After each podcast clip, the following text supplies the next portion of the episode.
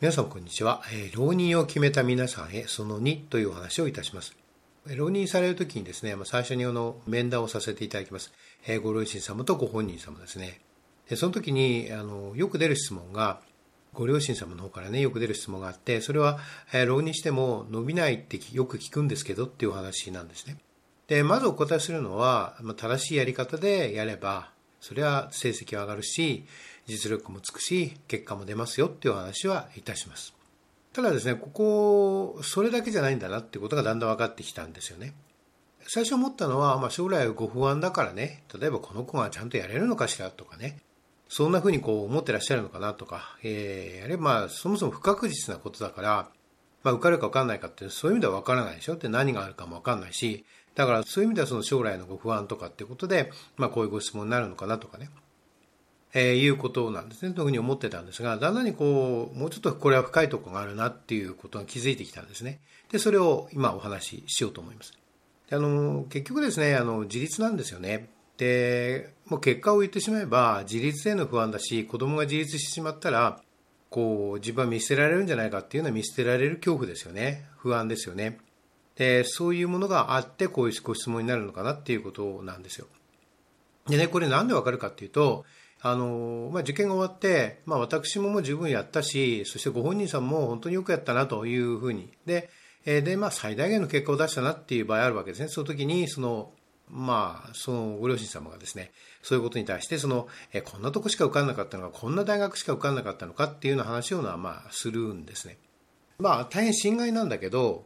でもなんでこういうことを言うのかなっていうことなわけですよ。つまりね、これっていうのは、実はその自分が見捨てられる恐怖に対するその反発っていうんですかね。あるいは防衛っていうんですかね。なんだなっていうことなんですよね。で、あの、確かにね、子供を正当に評価していないんだけれど、でもそこはともかくとして、こういうことはよくあるんですね。で、実はですね、この、この自立っていう問題はものすごく大事で、特に今の時代って、ものすごく大事なんですよ。で、それはですね、あの、自立ってやはり難しいんですよね。で、昔よりも多分難しいんだと思うんです。えー、これ30年前よりもさらに難しくなっていると思いますね。20年、10年と、だんだんこう年を経ることに自立ということが難しくなっているんだと思うんですよ。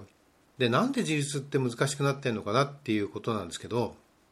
で、それをちょっと今、これ私はにわかにお答えすることは難しいんですが、しかし確かにあの実感として思うのは、難しくなってるんだろうなって思うんですよ。だからそういう意味ではその皆さん幼いですよね。で、これはその、えー、私がだんだん年を重ねてきたので思うことでもあるんですが、その、いわゆるお父さんお母さんに対しても幼いなって思うことが多いんですよ。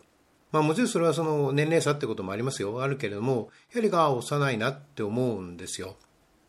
で、それなぜかなっていうことなんですよね。で、なぜか自立っていうものの難しさと同時に自立を引き止める何かがあるのかな、大きな何かがあるのかなともまた思うんですね。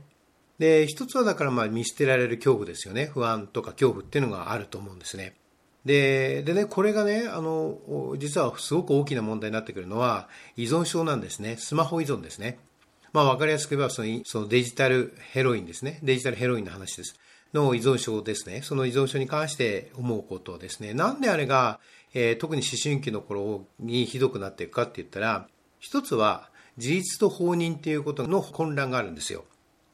で、自立と、自立を促すっていうことと、あるいは自立を見守るっていうことと、それから放任のまま置いておくっていうのは、つまり子供がね、親が子供に対して自立を促すっていうことと、あるいは自立を見守るっていうことと、それから放任っていうことは全く違うことであるっていうことが、どうもですね、受け入れにくいんですよ。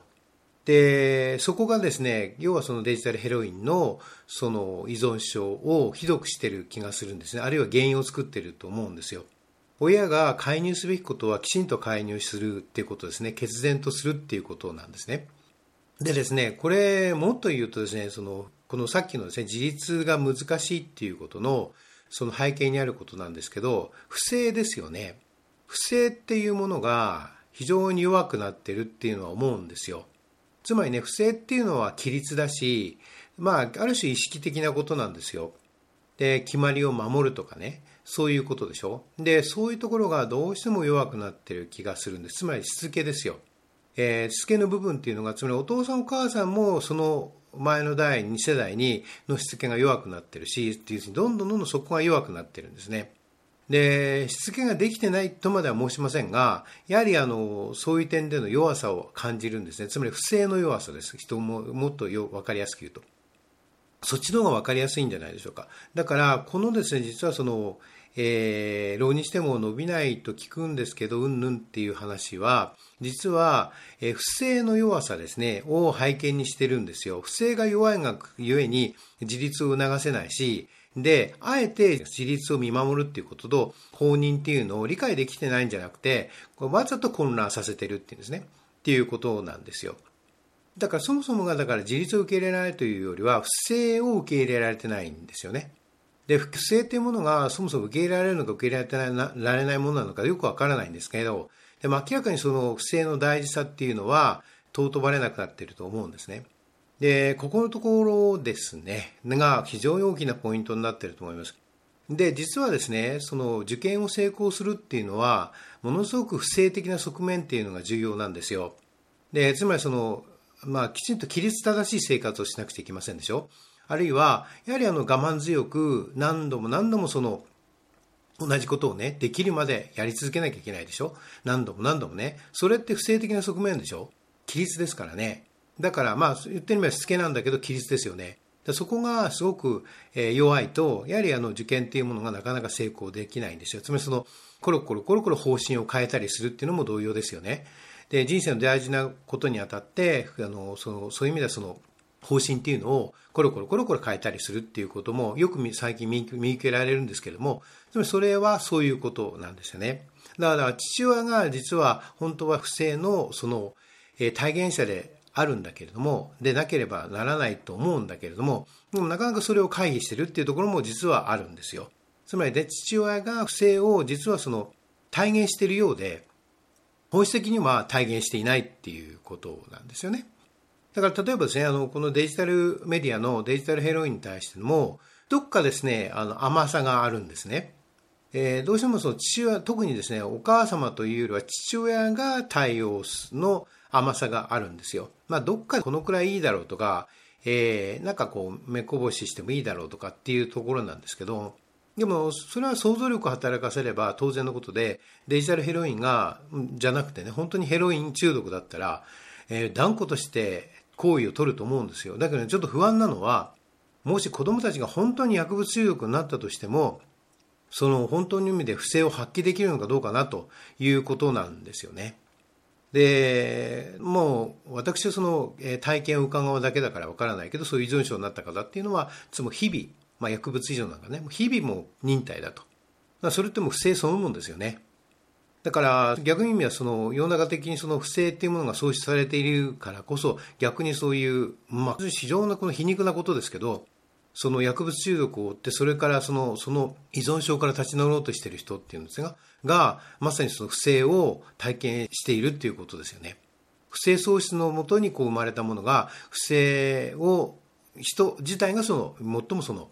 えー、つまり依存症した人たちが最も不正っていうものを必要としているし不正というものを自分の人生の中に生かしていかなきゃいけないということになってくるわけですね。生きるためにね。もう切実なもんですよね。だから生きるということと不正ということは実はもう表裏一体にあるっていうことなんですよね。で、それを考えると、だから不正っていかに大事かっていうことが分かってくると思うんですね。で、だから、その不正って別に威張ることでも何でもないので、ただ威張ることでも何でもないんだけれども、でもこれはこうだよと。例えば100万人がこうだと言っても、それは違うよと、えー、言える人ですよね。ことが必要なんだけれど、やはりあの、この男子にその気概がないなと思うんですね。やはりあの、そこをね、あの、みんなの状況に流されるままに行くっていうことですね。それも不正のなさですよね。えー、まあそういうことも含めてですね、やはりあの自立っていうことは、ものすごく深い意味があって、単純にその、浪人しても伸びないんですけどっていうところには、実は深い理由がある気がするんですよ。もう時代とか社会背景自体があると思うんですね。で、ですから今言った話をですね、実は意識していただくことだけで、えー、ものすごく結果が変わってきます。で、ご両親様自身の人生も変わってくるし、もちろんそのお子様の直接的にね、その大学受験の結果っていうことが変わってきます。やはりですね、こういうことを深く掘り下げて考えていくってことは、実は一番なんていうんですかね、あの、効率いい成功法則なんですよね。ということで、あの、この話ぜひあの、ご参考していただいて、これをまた元にですね、いろいろご自分で考えていただいて、お子様に対する態度っていうものですかね、どういうふうに接していくかっていうことも、おのずと考えていけば、おのずと見えてくることなので、その状況に合わせてですね、えー、そのお子さんの状況に合わせて、で、最適な行動を取れるはずなので、ぜひそういうものでは自信を持って、えー、やってほしいな。ただよく考えてほしいなっていうことですね。つまり不正っていうことです。自立とか不正とかってあるいは規律とかですね。えー、そういうことをがね、あの、考えてほしいなっていうことでございます。何かご参考になればというか、その追加としますが、やはりこういうことを参考にぜひしてほしいなというのが本音です。ありがとうございました。